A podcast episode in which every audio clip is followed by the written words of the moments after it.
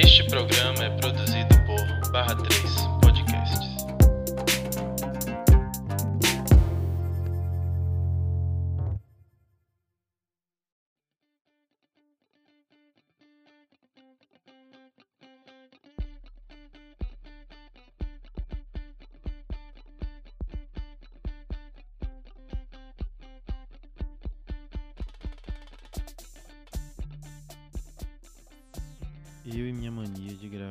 sempre de madrugada. Toda vez é isso. É, tô aqui de novo. É, vol tentando voltar pela quadragésima milionésima centésima vez com contextura. E dessa vez para poder explicar, porque voltou como contextura de fato. Esse programa já existiu uma outra vez, mas eu tô dando um ressignificado para ele agora, como um documentário um acompanhamento assim de algumas fases e partes da minha vida, algumas opiniões que eu vou poder estar tá compartilhando aqui. E nesse nesse caso eu tô acabando, eu comecei num formato do contextura, uma ideia que eu tive de fazer uma gravação do, do meu dia inteiro, não uma gravação, mas toda hora que eu achava interessante gravar algo, como se fosse um vlog de YouTube que o cara fica com a câmera 24 horas e gravando tudo que ele o que ele acha legal e coisas que ele acaba me ensinando também, algumas opiniões que ele acaba dando, coisas interessantes que acontecem na vida dele, da pessoa. E eu tentei fazer isso com um podcast, só que caralho, não dá, não dá, velho, é muito cansativo, é muito cansativo. Você fica realmente consumido com aquilo. E o pior de tudo, é aí que entra uma discussão muito importante sobre criação de conteúdo, que a gente se envolve na coisa, nessa coisa da rede social, de ter que fazer o conteúdo, de ter que fazer todos os dias, porque minha ideia era gravar todos os dias. Eu queria gravar todos os dias, juntar tudo e no final fazer um mega programa, ou então é, lançar cinco programas por semana de uma vez só, não lançar todos os dias porque realmente não ia conseguir, mas nem é, agendando pra, mais para frente eu consegui também. É muito complicado e isso mexe muito com a saúde mental da gente. Uma que se você grava, se você consegue gravar e você vai gravando é, todos os dias ali, vai ter uma hora que ou você vai ter que editar tudo e postar de uma vez, né? Você vai editar em um dia e postar no mesmo dia, ou então você vai acumular tudo aquilo e vai se fuder para editar e postar numa mega temporada, sei lá. E uma outra é que eu passei e eu tentei nessas. Eu fiquei super animado, gravei um dia. No outro dia, gravei também, mas já gravei menos. Aí eu ficava, não, mas tudo bem, não aconteceu muita coisa no dia hoje, beleza. No dia seguinte, eu não gravei nada. Eu, tipo, acordei e levei até o final do dia sem gravar. E aí eu ficava assim, caramba, eu não gravei nada hoje. Ah, beleza, no dia seguinte eu gravo. E não gravei de novo. Ou seja, caramba, isso e isso passou a consumir minha mente assim, de, de eu ficar me culpando, caramba, eu não gravei, e aí o projeto não vai andar e vai ficar travado. E realmente ficou. E não foi, eu fiz isso duas vezes. Duas vezes eu comecei a gravar. Tanto que eu tenho um relógio, tenho um celular e eu gravava pelo celular, porque não dá para você ficar andando com gravador nem com, com computador para todo canto do, de onde você vai. Então, quando desse uma ideia, eu ia gravar, né? Aí eu comecei a, gravar esses programas duas vezes. Eu gravei mais ou menos três dias de programa, duas vezes. E nas duas vezes, no terceiro dia eu parei de gravar e não consegui mais continuar. Isso consumia minha mente no sentido de eu hum, ficar com ficar até, tipo, porra, tive uma ideia de programa massa e eu mesmo não tô conseguindo fazer, entendeu? Isso mexe muito com a gente. E fico bastante assim cansado. Porra, tô aqui com um podcast. Porque a gente não faz sozinho, só isso, né? A gente quer fazer várias coisas. Eu produzo podcasts, eu gravo próprio podcast, eu gravo. Eu sou videomaker, então eu faço vídeos, eu tenho outros jobs, eu tenho milhares de coisas para fazer. E às vezes também tenho vários nadas para fazer. Porque os, o nada é muito importante. Fazer nada é muito importante. E até nesses momentos eu ficava questionando assim, porque eu não queria fazer, eu não queria gravar, não queria trabalhar, não queria fazer nada, eu só queria fazer nada. Exatamente, não queria fazer nada. E isso, até isso, né, tava me preocupando assim um pouco. Que eu teria que estar, tá, até no momento de não estar fazendo nada, eu teria que gravar algo. E até minha, minha, minha didática passou a ser gravar antes de dormir, por exemplo. Eu gravava um pouquinho quando eu tava gravando todos os dias, e aí eu gravava no fim do dia, para encerrar, assim, né? E aí eu passei a gravar só no fim do dia. E aí acabou que não andou mais. Nessas ondas aí, eu tava na contagem regressiva para me mudar para São Paulo, e hoje eu estou aqui em São Paulo. É, cheguei tem, acho que tem 15 dias do que, do que eu cheguei, e foi isso, a, a segunda vez que eu tentei gravar os podcasts foi vindo para cá, porque eu queria gravar toda a parte da mudança, toda a parte da viagem, chegando aqui e tudo. E eu gravei os áudios e eu apaguei todos os áudios. Eu poderia usar esse programa para colocar é, os áudios. Tem uma moto passando aqui. Infelizmente não isola todo o som no meu quarto, mas enfim.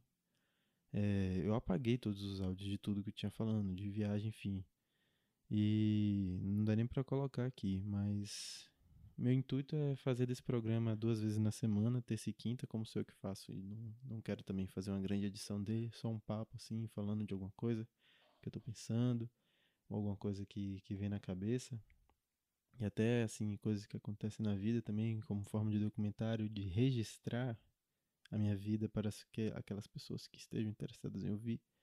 E aqueles meus amigos que estão longe também, que ficaram em Salvador e que eu tô aqui em São Paulo agora, infelizmente não com tantas presenças, mas aí entra também outro fator da minha mudança que eu, minha mãe e minha irmã nós resolvemos mudar agora no meio da, da pandemia, que a gente estava dentro de casa há seis meses já, e resolvemos mudar agora porque, tipo, entre ficar em São Paulo, em Salvador, dentro de casa, é a mesma coisa, né? Ficar dentro de casa vai dando mesmo.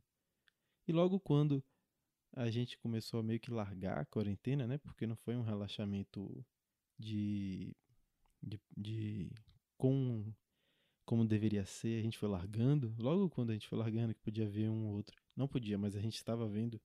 E a gente se mudou, então tá todo mundo lá em Salvador se encontrando, saindo, se vendo ah, de forma é, respeitosa também, não fazendo gigantes festas, alguns sim, mas Chegando aqui em São Paulo foi bem trágico, assim, porque não, é, não está sendo ruim, mas também não está sendo fácil, porque não conheço absolutamente ninguém. E aí fica realmente difícil quando você só fica dentro do seu prédio. Eu tô a. A quarentena é isso, óbvio, mas digamos que hoje as coisas estão diferentes. Tem shopping, a gente pode ir, pode ir no restaurante de forma é, tomando cuidado e ao mesmo tempo contando com a sorte. E não conhecer ninguém aqui, nem para trocar um assunto em comum, porque eu não entrei numa faculdade. Releva essa moto aí, porque aqui é moto 24 horas. O cara deve estar tá passando um rachão aí. É, não, não conheci ninguém na cidade. Tem meu primo, Felipe, aqui, que eu ainda não tive muito contato, né? Mas pretendo e não tem ninguém para falar sobre um mesmo assunto, alguma coisa. Eu ainda não entrei na faculdade, não sei quando vou poder entrar. E é exatamente nesse meio de tempo aqui entre entre Floquinho, Floquinho tá cavando minha cama aqui. Meu filho vai dormir. E tá cavando a cama. Sabe aquelas raposas que ficam cavando assim, ele tem que nem enfim.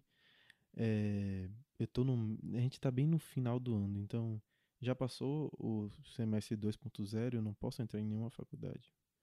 E eu tenho que esperar até janeiro, então realmente eu não tenho absolutamente nenhum motivo para sair de casa. Então, fico os olhos olham para os mesmos ambientes o dia inteiro e as rotinas se repetem. Isso é até uma coisa que eu estava falando para os meus amigos dos motivos que eu fico triste às vezes e é super normal, também não é o fim do mundo ainda para mim. E é a minha rotina se repetindo, sabe? Eu comecei a malhar, porque aqui tem uma academia no prédio.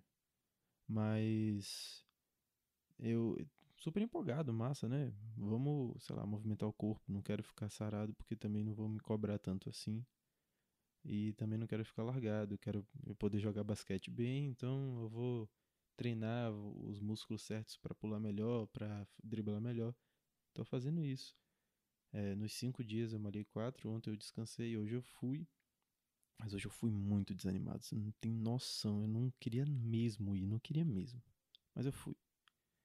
E aí, nessas eu. Meu dia tava basicamente sendo. Eu adotei uma gatinha, mas eu vou chegar lá nesse ponto, porque eu vou. tô indo e voltando, vocês estão vendo, né? Eu, é, eu acordo mais ou menos 5 da manhã, que é quando 5, 6 da manhã que Floquinho, meu cachorro e Mel, a gatinha, a Mel começa a pular em, mim, brincar e morder, e, um inferno, realmente não dá para dormir. E Floquinho começa a latir para querer sair do quarto e e, e sei lá, ir pra sala ou então passear. Isso foi uma coisa que também mudou na minha quarentena, que eu passei a dormir com meu cachorro e meu gato juntos para meio que suprir uma ausência pós-términos de alguém que eu passei, sei lá. Eu passei muitos anos namorando e eu depois terminei, e aí, enfim. A gente vai se sentindo completo de outras formas, né? E aí, então, estávamos no carro, é, nós trouxemos no, o carro de Salvador para cá e a gente tava, eu fui pegar minha irmã na casa de uma amiga com minha mãe na volta de noite, já aqui em São Paulo, mais ou menos ali no centro de São Paulo, alguma dessas grandes avenidas, eu estava assim ó, observando para uma borracharia, olhando os pneus, por motivo nenhum. Quando eu viro a cabeça de volta para para pista, e aí eu vejo no reflexo alguém vindo muito rápido e dando um, um murro no vidro do carro. E o murro espatifou o vidro inteiro explodiu o vidro bem do meu lado, né? Eu tava no carona, não tava dirigindo. E aí eu. O cara foi direto no celular da minha mãe que tava no, no hack, porque a gente não sabe os caminhos daqui, então a gente tem que usar o Waze. E o carro não tava com filme ainda, o que foi um péssimo. um vacilão assim da gente. O cara pegou o celular da minha mãe, tentou sair, e aí eu no reflexo segurei ele, o que foi outra coisa péssima, porque ele poderia estar armado e eu poderia, eu poderia ter morrido. Mas eu segurei ele. E ele escapuliu pelo casaco. Ele tava de casaco, ele meio que escorregou assim por dentro do casaco para fugir. E nessa ele largou o celular, graças a Deus, porque senão ia ser um prejuízo bem grande assim financeiramente que a gente não quer ter. Graças a Deus, nossas vidas foram poupadas também pelo universo e não aconteceu nada. É, minha mãe teve alguns cortes assim pelos estilhaços do vidro que voaram na cara dela. Eu também tive mas eu não espatifei minha cara inteira, porque ele bateu no meu rosto, né, literalmente. Mas eu não espatifei porque eu acho que eu tava de máscara, óculos e gorro. Então meu rosto tava todo tapado. Não tinha nem como o cara me machucar, assim, né? Então ele bateu e os estilhaços acabaram voando no rosto da minha mãe, que tava mais, mais, menos protegida, né? Nessas ondas aí, minha mãe não, não teve nem reação. Ela ficou assim, o que que aconteceu, o que aconteceu? Eu falei, minha mãe corre. e aí elas eh, nem não sabia nem botar a marcha do carro para andar. E aí a gente saiu, expliquei, ela só, só depois a gente entendeu que ela entende, ela achou que, que alguém tinha dado um tiro, tá ligado? Porque ela sentiu o corpo dela e esquentou muito por causa da adrenalina e acharam que ela achou que tinha dado um tiro nela. Ou então em alguém lá do carro, ela não quis nem olhar assim para não, não sei. Mas ficou tudo bem, depois a gente voltou para casa. O prejuízo foi até mínimo por conta de o vidro. Seria bom que se não tivesse acontecido nada, né? Mas aconteceu e saímos bem dessa, né? E essa foi a, a, a recepção que São Paulo deu pra gente. Nos recebeu muito bem, assim, né?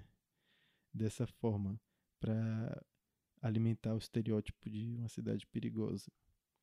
Mas isso poderia ter acontecido em qualquer cidade, inclusive em Salvador coincidentemente, em 20 anos que eu moro lá, nunca aconteceu.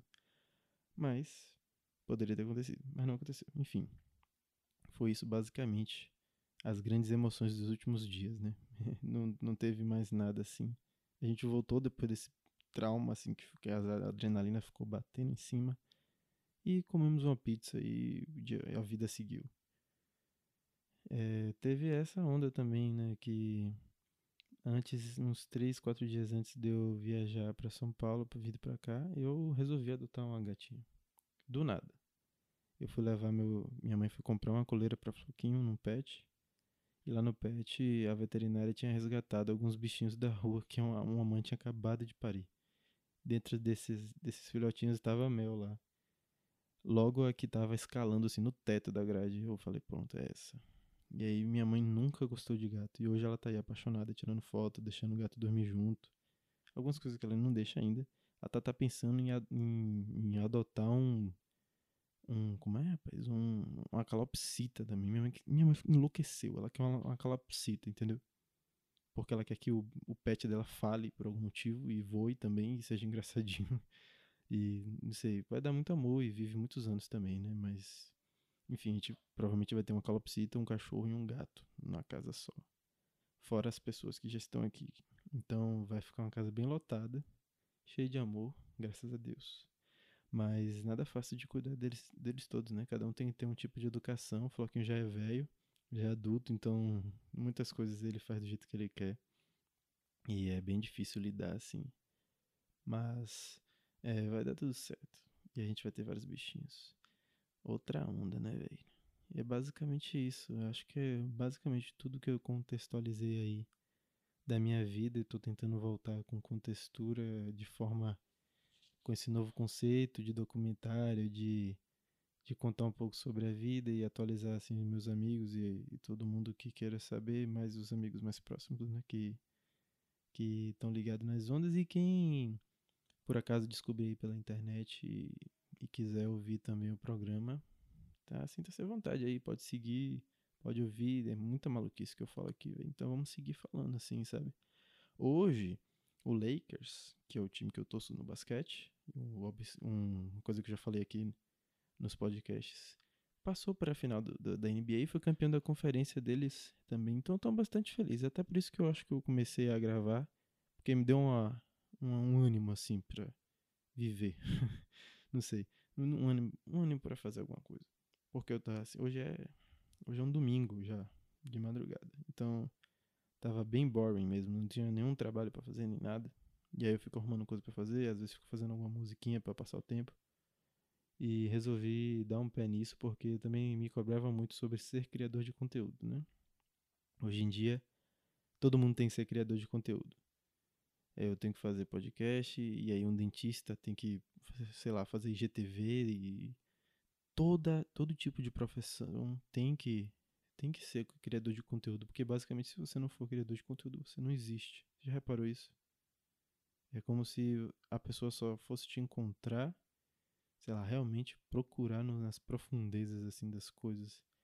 A rede social hoje se tornou muito importante. E isso é uma coisa que não deveria ser tão importante. E aí eu assisti o documentário Dilema, Dilema das Redes do Netflix, que eu acho que tá bem alto e todo mundo já assistiu ou ainda não, mas assista porque é muito importante, de ver como o Facebook e todas as outras redes é, que circundam manipulam nossas vidas né, e fazem a gente sentir coisas e ansiedades que só eles são capazes de fazer. Isso é muito louco como, uma, como 30 caras dos Estados Unidos é, definem que a notificação do, vai ser com esse barulho e esse barulho causa ansiedade em milhões de pessoas. E foi até uma coisa que deu instalo, assim, que eu já tinha feito várias vezes e que inclusive tinha feito um dia antes de assistir esse documentário, que era sair das redes sociais, estar menos e tal, ler livro e ficar de se distraindo de outras formas. E foi algo que eu tô tentando praticar e tô praticando nesses depois de ter assistido também. Tirei todas as notificações, exceto por um dia que eu fiquei muito ansioso sobre sobre uma novidade que eu acho que vai ser muito legal para barra 3 nos próximos dias, que eu ficava dando refresh no e-mail todos, toda hora para ver se tinha chegado coisa nova, ou então no WhatsApp também vendo notícias sobre os trabalhos. Então, eu tentei dar esse detox, mas nesse dia eu dei um, uma caída. Mas eu tô conseguindo, eu tô assim, só entrando às vezes para checar, se tem uma mensagem eu respondo, se não tem eu sigo a vida e faço outra coisa. Tô tentando me organizar mais, tem um quadro aqui no meu quarto que eu consigo anotar minha agenda e minhas demandas. E eu acho que isso vai ajudar o contexturar a acontecer. Porque antes eu falava, falava assim, ah, vou gravar só quando tiver tema. E aí eu anotava os temas na, na, na no bloco de notas. E simplesmente não gravava. Então, tendo uma agenda minha, eu vou poder lançar nos dias que eu tô pré-definindo, gravo um dia antes, faço uma gaveta, não sei. E vou nessa tentando criar esse tipo de conteúdo também sem nenhuma nenhuma loucura, também não quero ficar na, é, meu Deus, viciado em divulgar isso e fazer que com isso chegue nas pessoas. Óbvio que tem que chegar. E é por isso que a gente chega ao final do programa para eu dar esse recado. Ouça a gente, ouça a gente, digo, a Barra 3, que é minha produtora, meu programa. Nos ouça pela Aurelo, porque a Aurelo é a primeira plataforma, segundo eles, no mundo, que me disseram, que monetiza podcasts. Então isso é muito importante para o criador e para o criador de podcast brasileiro ter o seu podcast ali rendendo um pouquinho de grana, uns centavinhos e vai aumentando e vai crescendo até poder pagar suas contas, sua conta de luz, sua conta de internet, seu microfone novo, essas coisas todas. Lá dentro você pode também apoiar a gente, fazer um crowdfunding e apoiar o seu podcast favorito. Com o meu cupom, gente, Orelo arroba eu acho que é esse o, o, o cupom. Se não for, vai estar tá aí na descrição a forma certa. Com o meu cupom você tem um mês de Orelo grátis. É isso aí, rapaz. Um mês de Orelo grátis. E você pode apoiar a gente, né? Quando você assina o Orelo, parte da sua assinatura vai para o podcaster. E nesse, dessa forma, ajuda a gente a continuar a sobreviver e criar este podcast maravilhoso aqui.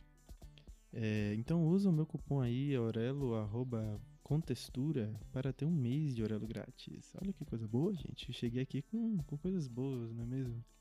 É, vou ficando por aqui então. Escute também nossos, nosso podcast da casa, Lista Preta, os outros podcasts, o Estação que vai estar saindo aí nos próximos dias. E muito obrigado pela sua audiência. E vamos nessa. Vamos, vamos, vamos, vamos na saúde. Vamos todo mundo na saúde para conseguir fazer as coisas, os trabalhos. Eu espero que eu consiga também e que te veja aqui mais vezes. Muito obrigado, gente. Valeu.